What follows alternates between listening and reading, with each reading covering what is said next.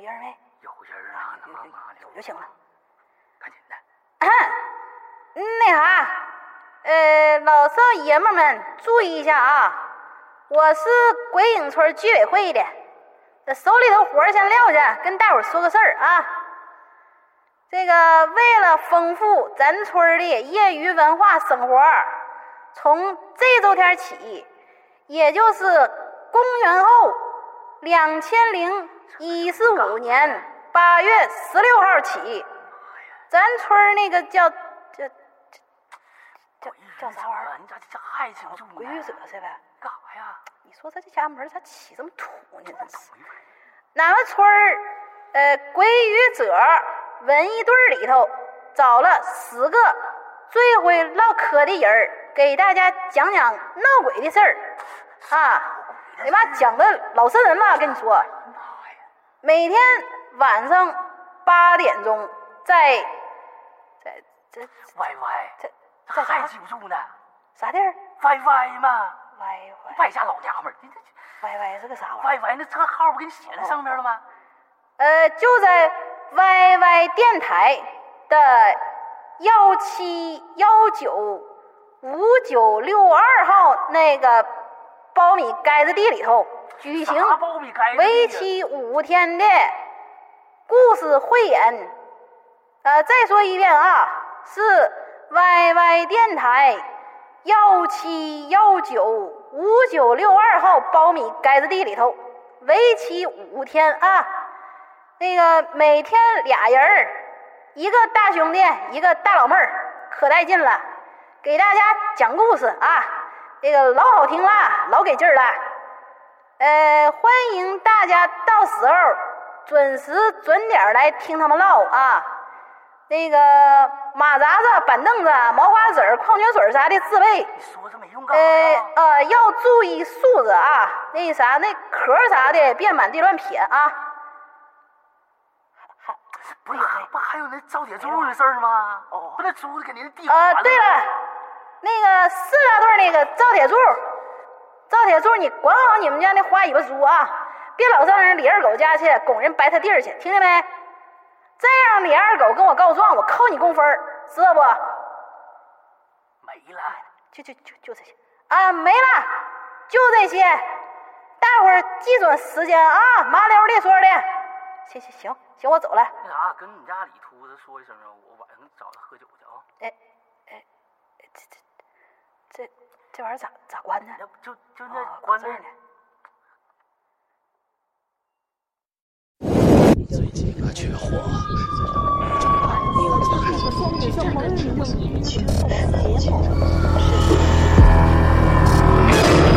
我们寻找恐怖的代言人，我们寻找神秘的代言人，我们寻找鬼魅的代言人，我们寻找鬼语者。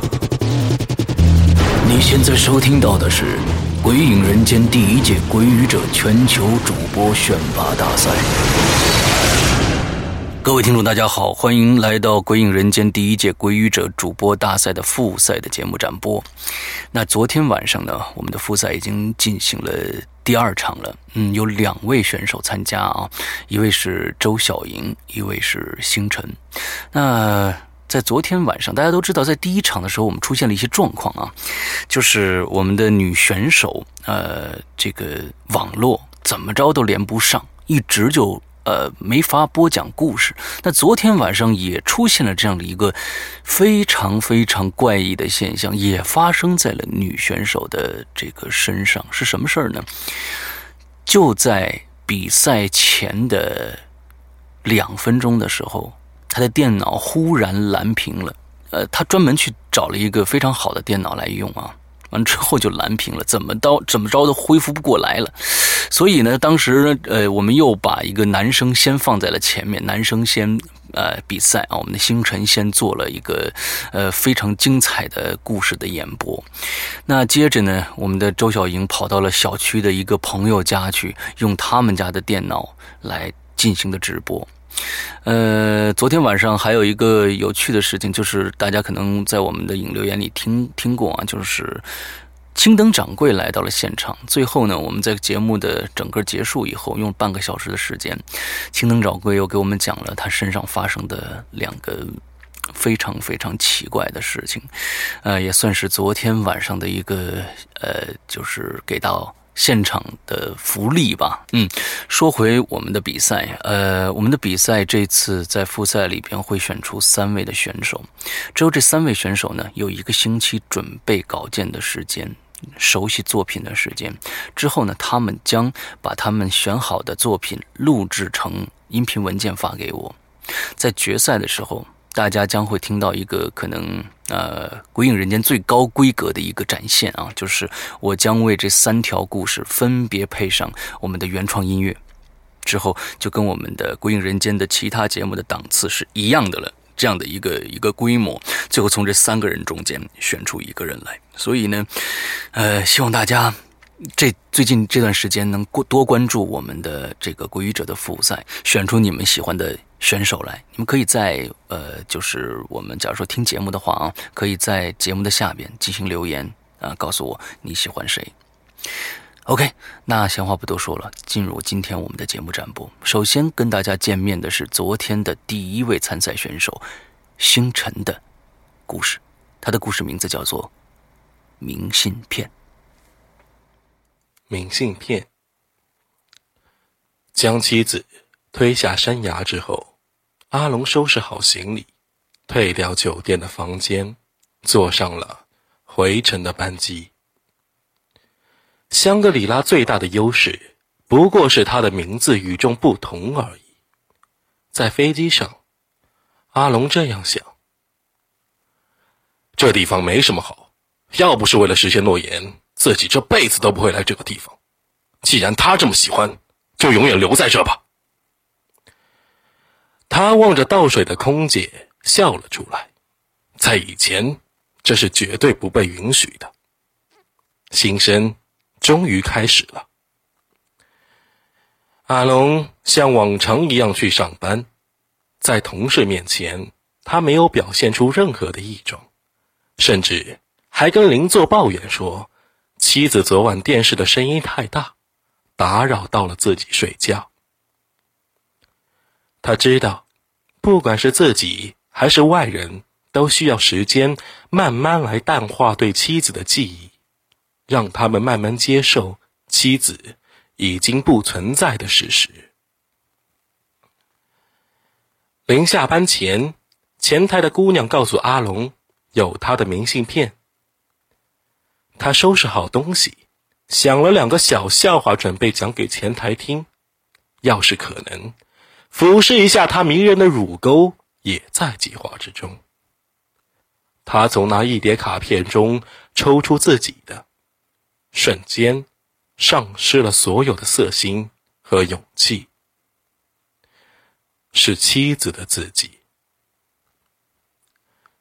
龙，香格里拉的雪很干净，天很蓝。要是我们能永远生活在这里就好了。背后的照片是蓝天下的雪山，近处一个女人的身影，穿的跟妻子死的时候一样，从香格里拉寄来。有错，是杀死他的第二天。阿龙。急忙将明信片收进包里，生怕被人看到他异样的表情，转身走进了电梯。这是什么拙劣的恶作剧？他想不出有谁能模仿妻子的字迹，更想不到如何这么快速而轻易的用自己的照片做明信片。难道他没有死？不可能！我明明看到他头部摔着悬崖的大石头上。脑浆混着血流了一地，绝对没有生还的可能。阿龙焦急的看着电梯一层一层的降下去，心口似乎被一只冰冷的手抓着，随时可能捏破心缝。门打开的一瞬间，他似乎看到了妻子走了进来，忍不住大喊了一声：“玉组长，你叫啥？原来不是，只是穿的像而已。啊啊，嗯嗯，没事，呃，没事。扔下这句话，阿龙匆匆的挤过他的身旁，朝大门走去。不可能的，他已经死了，我亲眼看见的。这是巧合，是某个自己乡下的朋友也去了香格里拉，一定是这样，一定是的。他把明信片扔进垃圾桶，系上围巾，缩了缩胳膊，融入了中天的夜幕之中。一切如常的日子，只过了两周，第二封明信片就到了。阿龙原本已经把这件事忘了，他调整好自己的身心，准备重回夜场。去收割那些春心萌动的小白兔们，但他漫不经心翻开信件夹里的明信片时，那熟悉的字体又照着他的脑门打了一棍。龙，听说谁要是淹没在天使之城，就再也找不到出去的路了。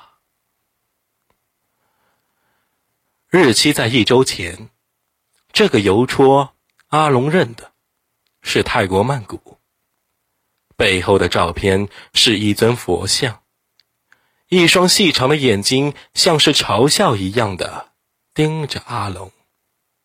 疑似妻子的女人跪在他面前，所以是，他要跑去泰国了吗？阿龙想象不出一具尸体如何跑到泰国。捂住脑袋上的窟窿是左手还是右手？脑浆洒在邻座的衣服上了。他有没有跟人说对不起？请人拍照的时候有没有先把脸上的血擦干净？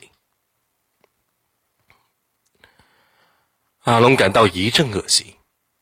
这个的女人，活着的时候给我添堵，死了还不让人安心。于是。他跟前台的姑娘们说：“以后只要是寄给我的明信片，一概不收，更不要通知我。”姑娘们自然是不明白他的用意，看他严肃的表情，并不像是在开玩笑，也就只好点了点头。阿龙交代完毕，感觉自己不会再被这破事打扰。心情好了不少，顺手将明信片撕成了碎片。到公司门口的时候，已经迟了三分钟。阿龙还在回味昨晚那个女人上腰眼上的胎记。坐在位子上，没有人在意他的迟到。很好，和往常一样。阿龙看着忙得不可开交的下属们，想到自己白天工作无聊，夜晚声色犬马，不禁叹了口气：“唉，组长，叹什么气呀？”一个下属抱着一叠杂志走过来：“啊，啊，没什么。”阿龙摆摆手：“对了，组长。”那人从杂志中抽出一张卡片，有你的明信片，妻子的明信片。龙，金阁寺看起来好没有真实感，就像纸糊的一样。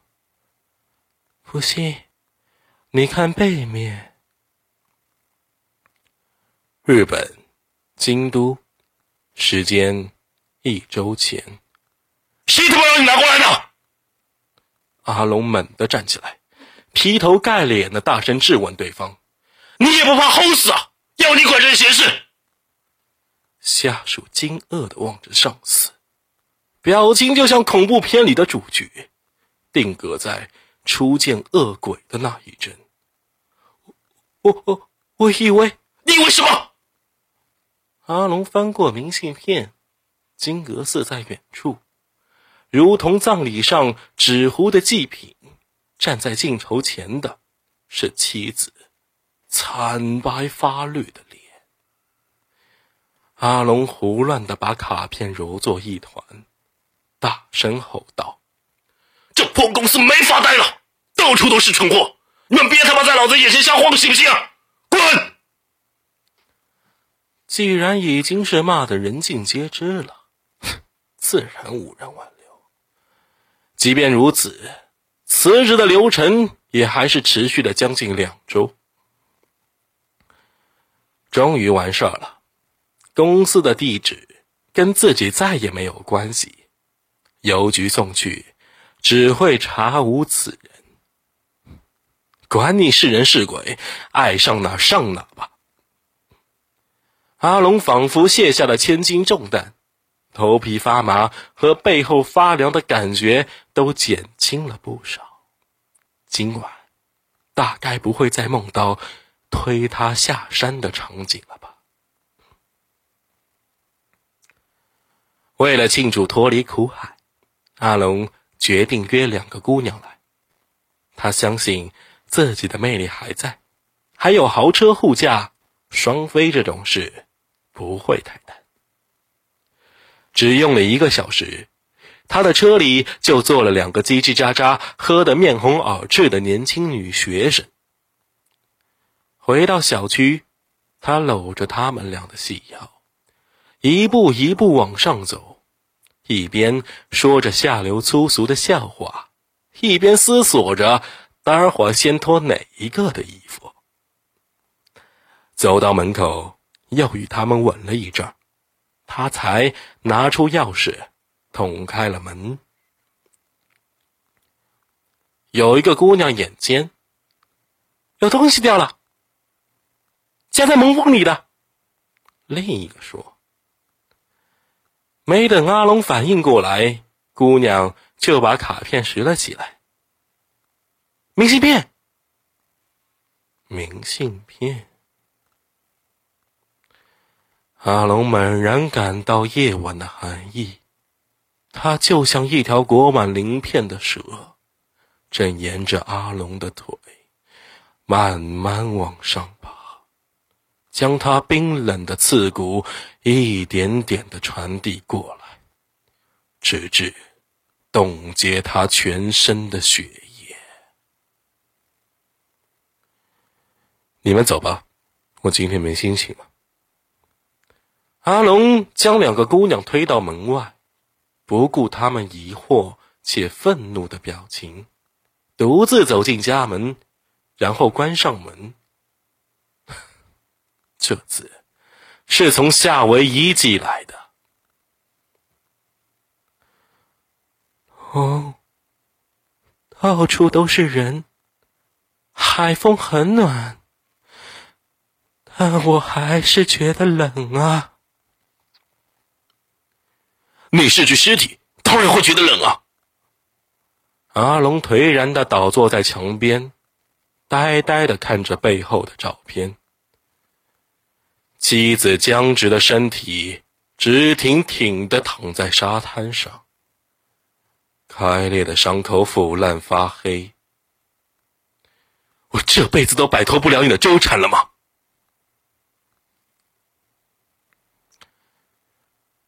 卖房子很难，租新房还挺容易的。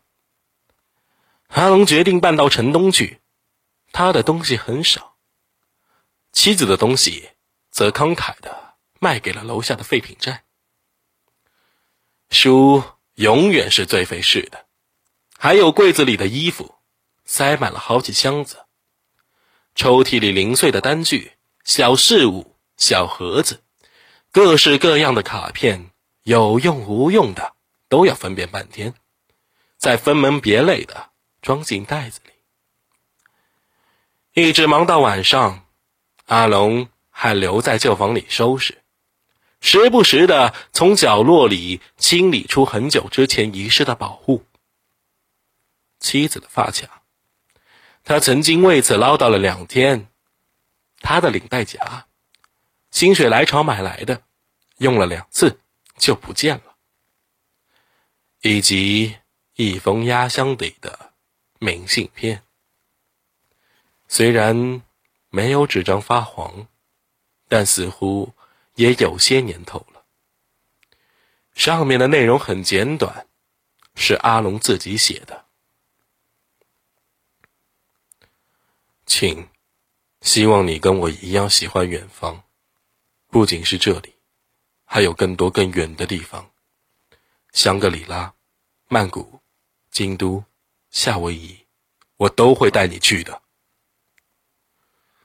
时间是五年前，邮戳就是这个城市。这是他们结束两年异地恋，妻子下定决心离开故乡的时候，阿龙写给他的。那个时候，他暗自发誓，一定要给他一份远比故乡更安逸、更舒适的幸福生活。只是后来越来越忙，越来越疲惫。那几个地方，一个都没有去成。再后来，争吵、冷战、厌恶、仇恨，直到动了杀机。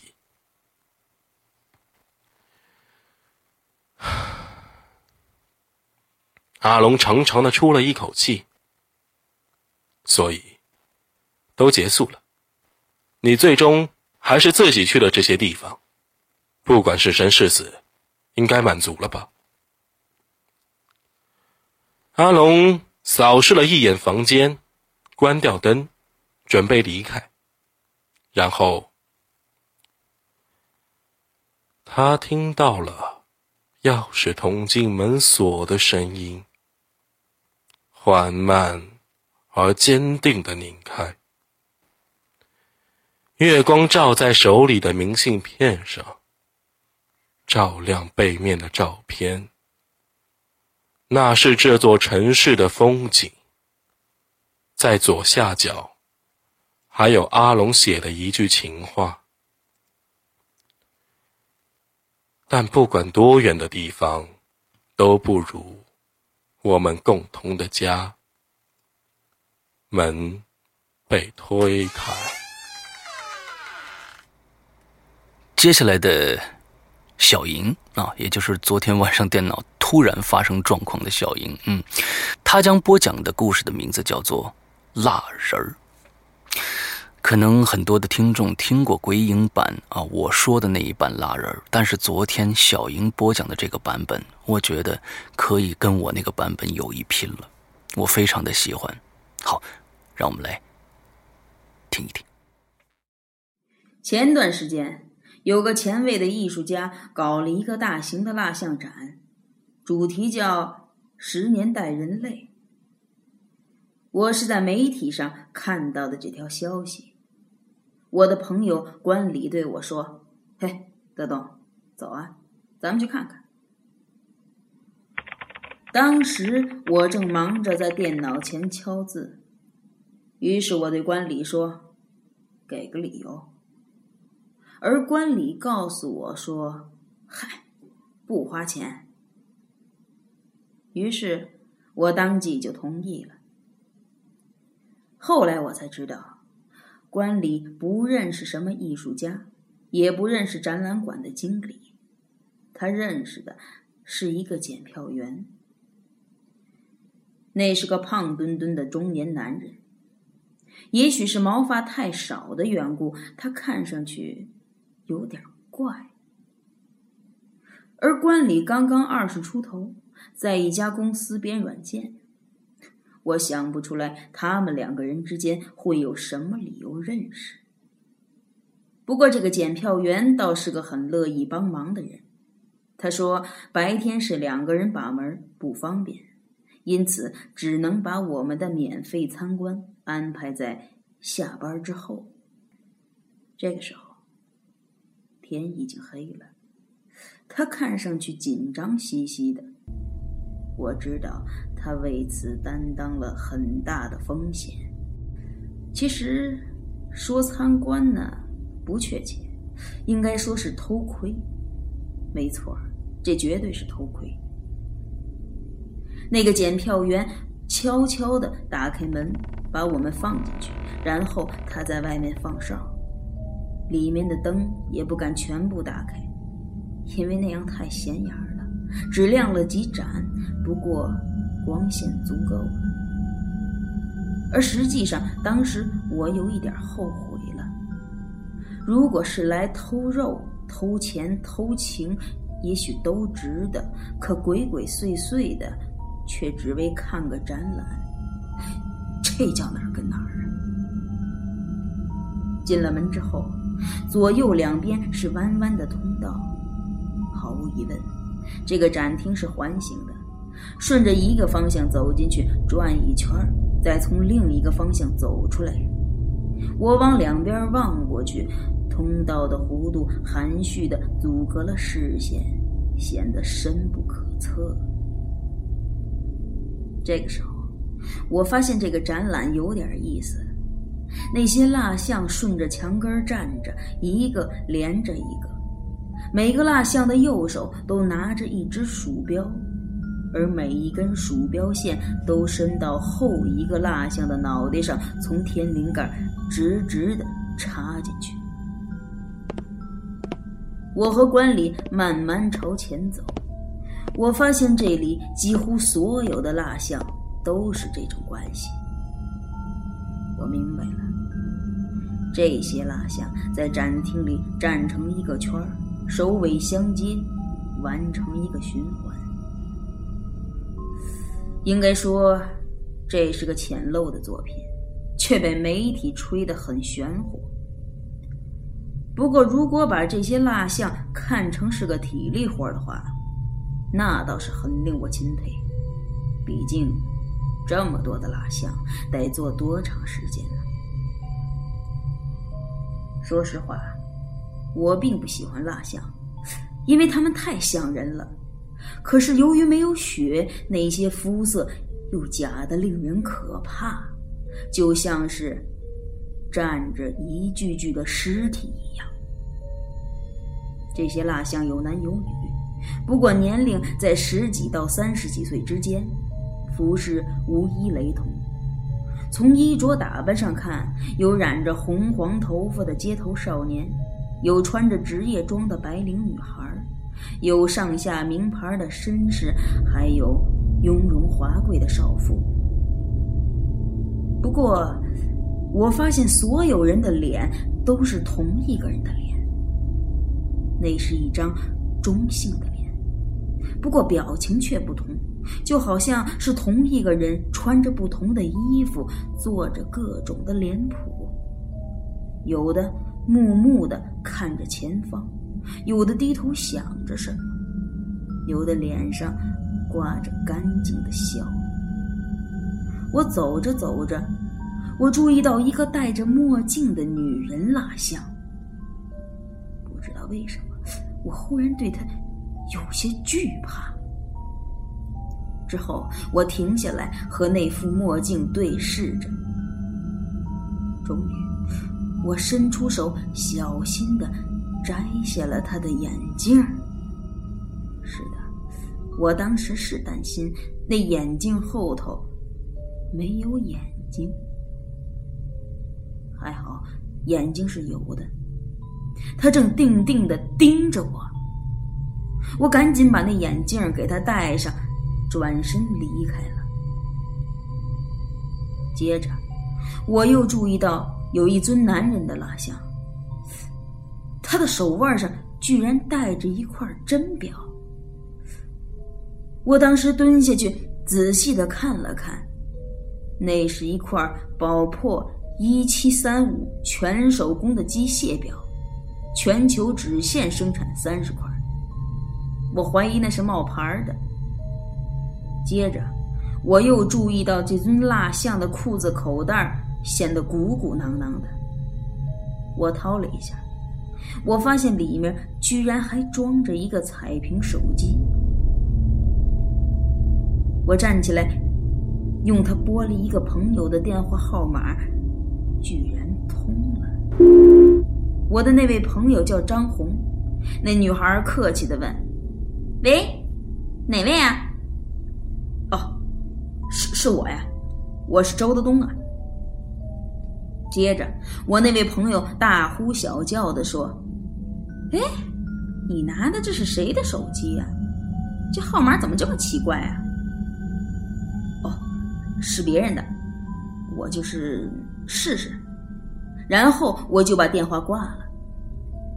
张红属于那种聊起来就没完没了的女孩，我可不敢跟她纠缠。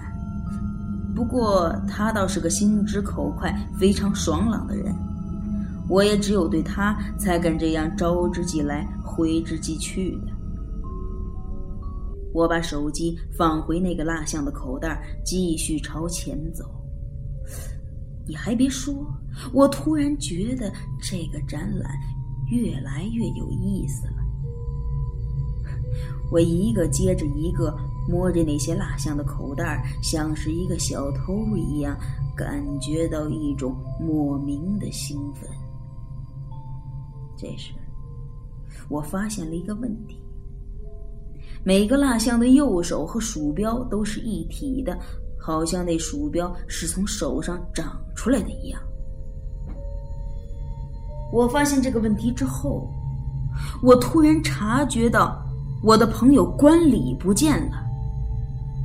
他一直在我的前面走，走得太快了。这家伙！仅仅就是想占点便宜，对于艺术的兴趣还不如我大呢。我当时喊了一声：“哎，关礼啊！”关礼啊！展厅里的回声很大，好像还有一个我在一个我看不到的地方喊着“关礼”。那个虚假的声音同样没有血色。就像是这些蜡像一样，而我没有听到关礼的回答，我有点紧张起来，快步朝前走，想追上关礼。在我面前的，却只有无穷无尽的蜡像，他们基本上都是无神的目视前方。我得经过所有的视线，我突然感觉到一种。被人死死盯住的怯场的感觉。此时，我的旁边站着一个女孩的蜡像，她大约十五六岁的样子，她张大着嘴笑着，也许是她的嘴唇太红了，也许是她的笑在这个夜里有些不太合适。总之，他看上去显得有点狰狞。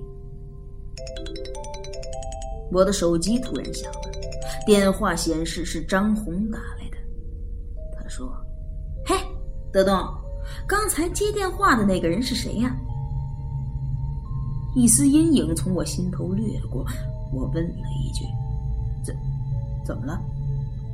张红在电话那头非常不满意的说：“。”你挂了之后，我又打过去，他这态度怎么这么恶劣呀？什么？我吃了一惊。他，他说什么了？我问他刚才打电话的那个人去哪儿了？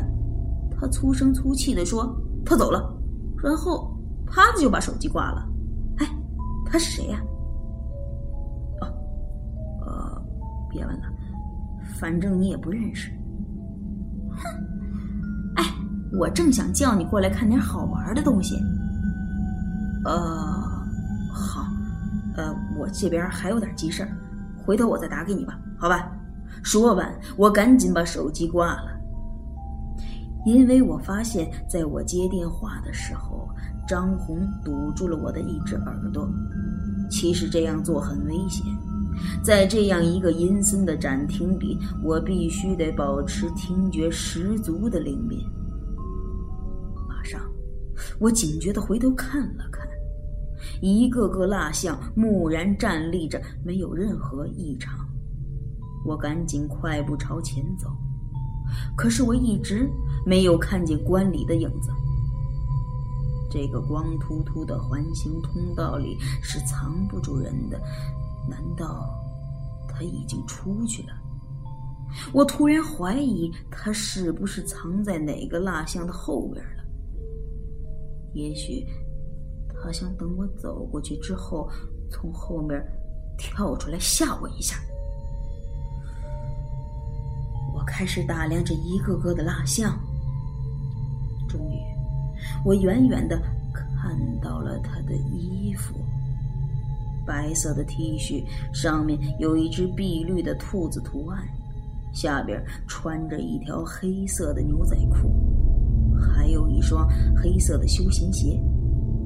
我走上前去，朝上看了看，却是一张蜡像的脸。当时那下我有点发懵，我觉得关里是在跟我开玩笑，但是我一时没有想清楚。是他把衣服套在了蜡像的身上，还是戴上了一个蜡像的面具？这个时候，我死死地盯着眼前这张毫无血色的脸，而他却丝毫没有开玩笑的意思，一直木木地看着前方。我和他就这样对峙了好长时间。不知道旁边是哪个蜡像戴着表，我听见一个声音在提示我。这样下去是没有结果的。我躲开他的目光，转到他的背后，伸手摸了摸这蜡人的肩膀。直觉告诉我，这是一个真人。我抖了一下，马上把手缩了回来。而那尊蜡像。突然说话了，那是关礼的声音。其实，我也是这蜡像中的一员。我一下子跳到他面前，那尊蜡像毫无表情，依旧木木的看着前方。我马上想到，这是一个需要观众参与的所谓行为艺术的作品。也许哪个地方藏着监视器和广播，也许，也许我现在被很多人盯着，我突然有了一种被耍弄的感觉，我又愤怒又恐惧，我唯一能做的就是赶紧离开这儿，并且我暗暗发誓，下次就是倒找钱我都不来了。前面的通道耐心的弯曲着，看不到尽头。我甚至怀疑，顺着这条通道能不能走出去。相反的方向，通道同样弯曲着，蜡像无尽无休。我想了想，还是翻过身，继续朝前走。我不愿意再看到那个口袋里装着手机的蜡像。我突然感觉到自己孤立无援。当时我想，如果现在能跟一个同类说说话，心里或许会平静一些。我赶紧掏出手机，拨给了张红。电话通了。喂，老周啊，我正等你呢。张红在电话那头咋呼呼地说。你在哪儿呢？我在一个展览馆里啊。什么？展览馆？对呀，这儿有好多蜡像。怎么到处都是蜡像？我正疑惑着，突然我停住了脚步。我看见前面那一个挨一个的蜡像当中，有一个正在打电话。除了脸。他的声音、身材、发型、服饰都和张红一模一样，而那尊蜡像他没有看到我，他还在继续的说着：“嘿，我跟你说啊，这里特别好玩，所有的蜡像都长得跟我一样。哎，你赶紧过来吧。”我一下子就吓懵了。是啊，我我看到你了。他听到我的声音，猛地转过头来，是一张苍白的脸，直直的盯着我。这时候，展览馆里的灯一下子全灭了，四周一片黑暗。张红的声音在黑暗中响起来：“德东，是你吗？”我当时屏住呼吸，不敢说话。而他突然笑了起来：“ 老周，你怎么也长成我这样了？”什么？我下意识的摸了摸自己的脸，却摸在了一个蜡像的脸上。我扔了手机，在黑暗中一步步的后退着。我知道，也许是内容，也许是形式，总之，我已经变了。我被卷进这个诡秘的通道里，像时间一样不可逆转。现在我必须找到出口，冲出去。可是我砰的一声，却撞在了一个东西上。那似乎是一个软乎乎的肉身，但是这骗不了我。小心的躲开，朝旁边走。刚迈了一步，又撞在了个东西上。我陡然一惊。急忙朝相反的方向走，结果还是撞在了一个东西上。我突然明白了，是有人在阻止我。我小心地伸出我的双手摸了摸四周，竟然都是蜡像的脸。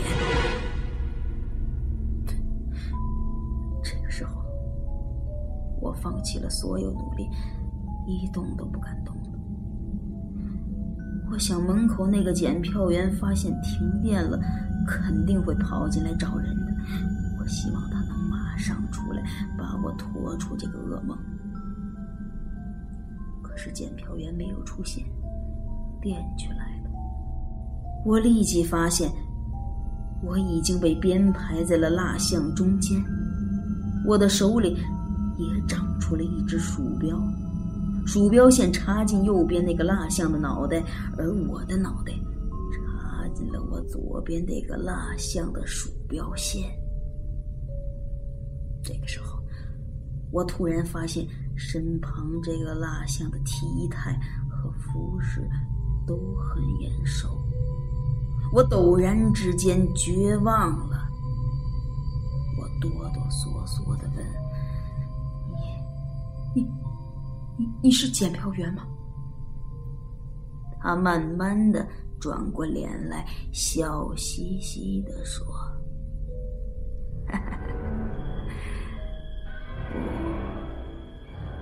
不，我是艺术家。” OK，鬼语者复赛的第二场的所有的节目都已经播放完毕了。那么在今天晚上的八点呢，还有两位，一位是。张梦琪，另外一位是陈卫斌，也就是我们群里的大海啊。这两个人的作品将会在今天晚上，我们在 YY 的幺七幺九五九六二这个房间准时的开始直播八点钟。所以呢，希望呃更多的朋友来参加到我们的这个现场直播当中来啊。呃，谁知道又会发生什么样的突发状况呢？嗯，鬼影人间嘛，嗯，发生这样的情况也呃不意外，也不奇怪啊。呃，所以呢，呃，发生状况我们就得救场。那么救场用什么方式 不知道？嗯，可能是讲故事，可能是讲一些啊亲身经历的灵异事件。嗯，所以希望大家来听。另外，今天晚上十八号，今天晚上会有一个惊喜等着大家。